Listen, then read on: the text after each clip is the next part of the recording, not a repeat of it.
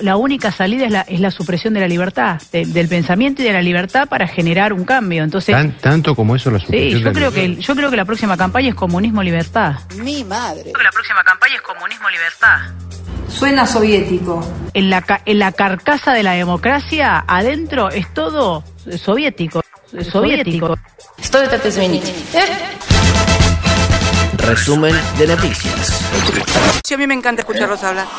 9.237.005 vacunados y contando, amigues. En el mundo se confirmaron 677.545 nuevos contagios. En nuestro país se detectaron las variantes de Sudáfrica e India. Tras el aumento de casos, La Pampa suspende por 15 días la presencialidad y endurece medidas. Rosario y San Lorenzo retomaron ayer la presencialidad para jardín y primaria. Catamarca y La Rioja también retoman de manera administrada. Y en zonas de alta densidad poblacional de Chaco, la presencialidad es restringida. Mendoza y Cava siguen en la suya porque no acataron el DNU. Vacunas.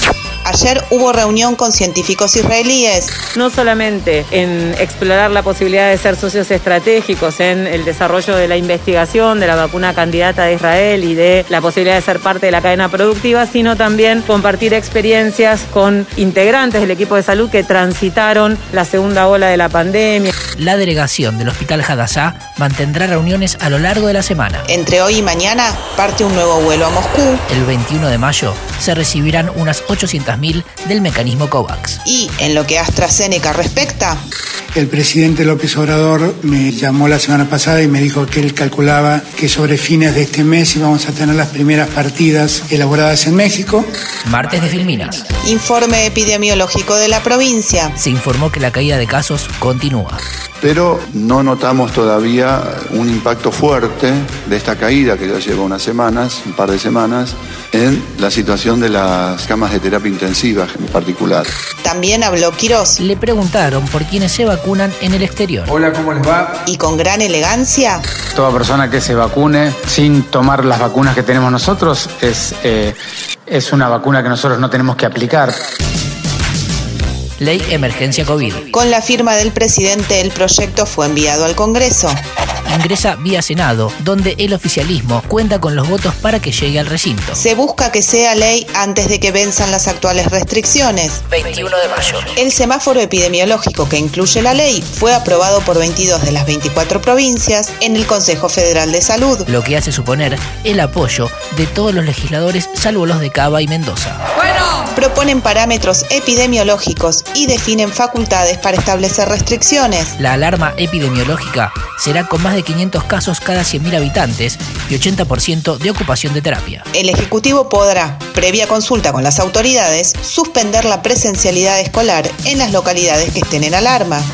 Las autoridades locales deciden las medidas en ciudades con menos de 40.000 habitantes y en riesgo medio. Cuando se agrava la situación en zonas de alto riesgo o alarma, el Poder Ejecutivo queda facultado para tomar medidas. Antes de conocerse el texto, en el Zoom semanal, Juntos por el Cambio decidió que se oponía. Otras noticias. Gira presidencial. Hoy Alberto se reunió con su par español Pedro Sánchez, quien visitará el país el mes entrante y sumó su apoyo en las negociaciones con el fondo. Esta noticia que nos ha dado el presidente de la decisión de España de llevar adelante un proyecto de inversión que tiene a América Latina como objeto central es para nosotros una gran noticia.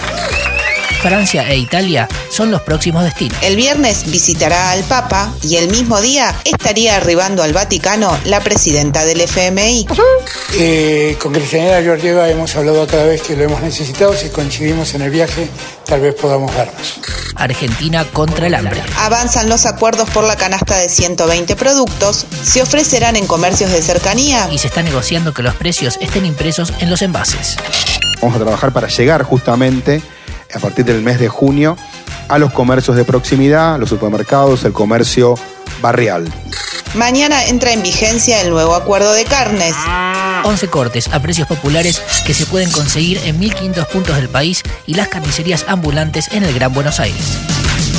Tras la segunda ola se amplió el presupuesto. Son 70 mil millones de pesos que se reparten entre gastos del Ministerio de Salud, Programa de Recuperación Productiva ReproDos, Asistencia Alimentaria y Obra Pública. Jubilaciones. Aumentan un 12,12% en junio. La jubilación mínima pasará a 23.064 pesos y la asignación universal por hijo a 4.504. A cruzar los dedos. A dos meses de la desaparición de Tehuel, hubo marcha en San Vicente. Extienden las licencias para empleados públicos con hijos menores de 14 años. Hoy se conocerá la encuesta permanente de hogares y los niveles de pobreza.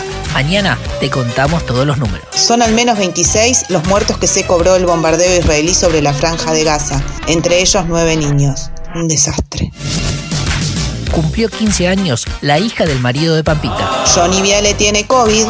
Y el diputado Fernando Iglesias denostó por Twitter a Andrea Rincón porque quedó eliminada de Masterchef y dijo, Andrea, Ferchu siempre pendiente de lo importante. hasta acá la información del día. Podría ser peor, O mejor, pero siempre es lo que es.